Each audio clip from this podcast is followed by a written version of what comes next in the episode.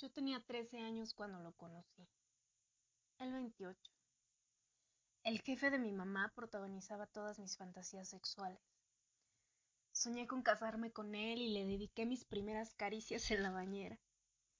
Visitaba la casa a menudo y, aunque nunca cruzábamos palabra, también me regalaba una que otra mirada curiosa. Me deseaba, pero esto no lo supe hasta años después, cuando coincidimos en una fiesta.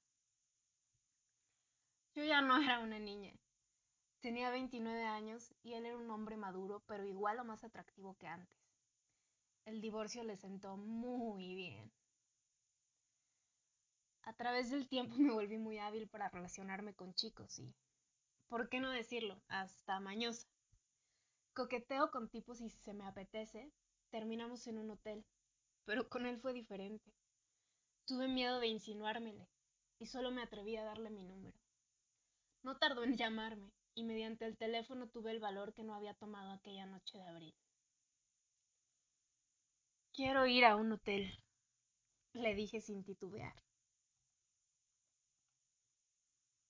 Para nuestra cita me vestí lo más sexy que pude.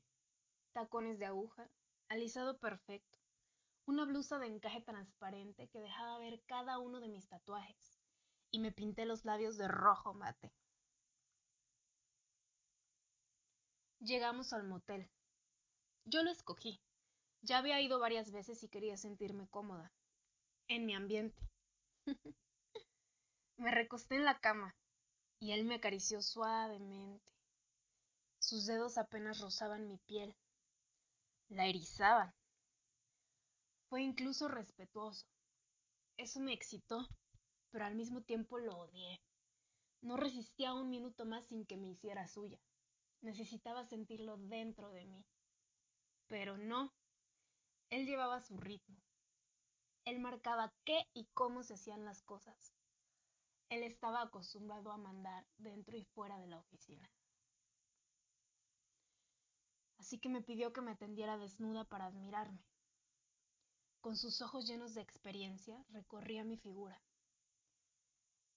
Estaba acostumbrada a poner nerviosos a los hombres, pero él estaba muy seguro de sí mismo. Aunque su pene estaba duro, no podía ocultar que lo que tenía enfrente también le parecía delicioso. Buscaba complacerme y lo hizo. Intercambiamos los cuerpos, mis pezones rosados desaparecían en su lengua ávida de lamerme completamente. No supe en dónde terminaba su cuerpo y comenzaba el mío. Me temblaba la piel, me temblaba el alma. Dos semanas después de uno de sus encuentros, uno de los más fogosos y eróticos de mi vida, mi madre me contó que su antiguo jefe había vuelto con su esposa. No, no volvió a llamarme nunca más.